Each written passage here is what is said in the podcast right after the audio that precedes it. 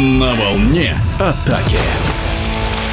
Завершился регулярный чемпионат России по водному полу среди мужских команд и теперь определились все участники плей-офф. Центральным событием 14-го тура стало противостояние лидеров турнира – команд Коссинтез и Спартак Волгоград. Оба матча остались за представителями Казани. Сначала победа 10-7, а на второй день уже со счетом 10-8, что позволило подопечным Реваза Чумахидзе опередить на финише краснобелых. Своим мнением об итогах этих встреч, а также о предстоящих четвертьфиналах в эфире спортивного радиодвижения поделился главный тренер мужской сборной России по водному полу и Петербургской Балтики Андрей Белофастов. Конечно, концовка последних два тура, они были очень важные. И, и конечно, э, игры Спартака и Синтеза, конечно, проходили на очень высоком уровне и очень были важны. Обе команды очень хорошо были подготовлены функционально и психологически хорошее качество игры. Ребята плыли, ребята играли с огромным желанием.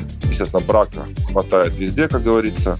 Но качество и именно уровень этих двух команд в российском чемпионате, он, конечно, неоспоримо выше остальных. И, конечно, такие игры, они нужны. И нужно, чтобы эти команды играли намного больше между собой, потому что это важно для всего российского водного пола. Что касается третьего, четвертого места, тут все намного сложнее. И ситуация неоднозначная, потому что команда Балтики из четырех игр с командой Астра Астрахани забрала 6 очков из 8. Такой результат был с командой Востока. Но, к сожалению, Балтика только четвертая. А Динамо Астрахань за счет того, что забрала 8 очков с Востоком и впервые в истории клуба обыграла Спартак Волгоград, сумела все-таки забраться на третью позицию. И разрыв в очка он сохранился. Поэтому, наверное, заслуженное третье место. Что касается ЦОП, то у них чемпионат был интересный, тоже неоднозначный. Команда сумела забрать очки у Синтеза достаточно ровно и хорошо играла с Спартаком Волгоградом, но, как я уже сказал, потеряла очень много очков с Астраханью и с Балтикой, поэтому пятое место, наверное, это тоже закономерный результат. Что касается шестой команды «Штурма», ну, тут все неоднозначно, потому что мы все прекрасно помним, что перед последним туром была ситуация, что и КОС, Синтез, ОР выходили на эту позицию, но «Штурм» неожиданно для всех обыграл команду Востока и буквально зацепился за эту шестую позицию. Казанская команда Коссинтез стала лучшей в регулярке с 51 очком в 28 матчах, а занявший второе место Спартак Волгоград отстал от лидера всего лишь на один зачетный балл, при этом опередив ближайшего преследователя на солидные 13 очков.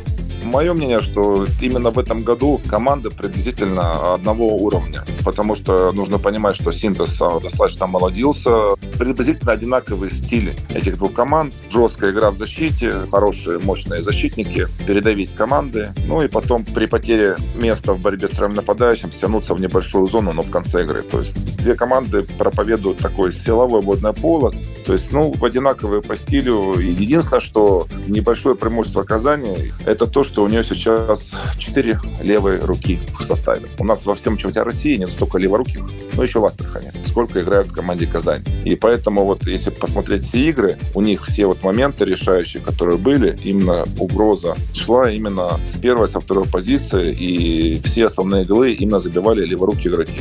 В плей-офф чемпионата России вышли шесть лучших команд регулярного первенства. Причем первые два коллектива, Казанский Коссинтез и Спартак Волгоград, попали напрямую в полуфинал. А вот еще за две путевки в эту стадию турнира Динамо Шор из Астраханской области поспорит с подмосковным штурмом 2002, а питерская Балтика сыграет со столичным Востоком. Матчи 1-4 финала стартуют в начале марта.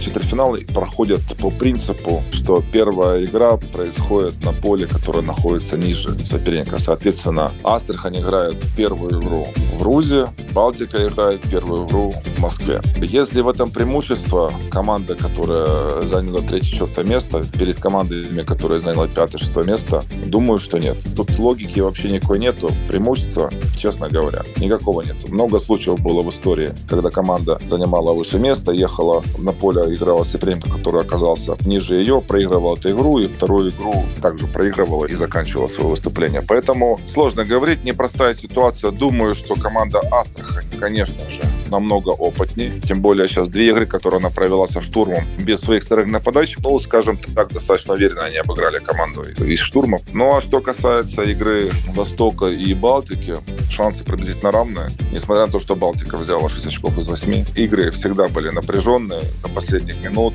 И, честно говоря, Балтике немножко и повезло в концовке, особенно в последней игре, которую мы выиграли со счетом 7-6. Поэтому тут э, шансы соперников одинаковые, 50 на 50. И, конечно, очень сложно будет предугадать, кто выйдет из этой пары. Кто лучше будет именно в день игры готов, подготовлен функционально и психологически, у того будет шанс победить. Конечно, команда Балтики поедет в Москву с целью выигрывать, потому что никто не хочет играть три игры. Но знаем команду Губарева, которая также очень будет настраиваться, готовиться и также хочет попасть в полуфинал, поэтому нас ждут очень интересные два четвертьфинала и посмотрим, пусть победит сильнейший. В преддверии плей-офф некоторые ватерполисты будут не только готовиться к матчам на вылет, но и поедут в расположение сборной России. А казанские Коссинтез и вовсе отправятся в Сербию для встреч с местными командами.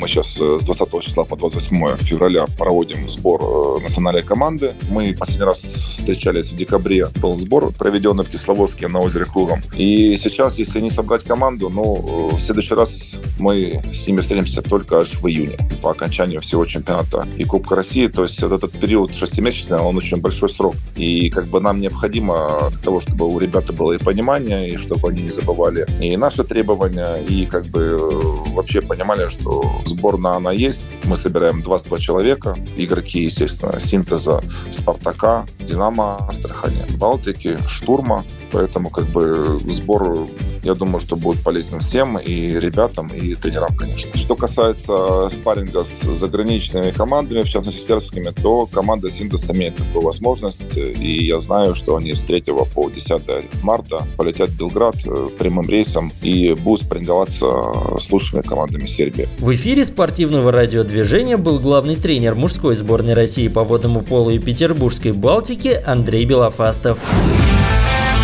На волне атаки.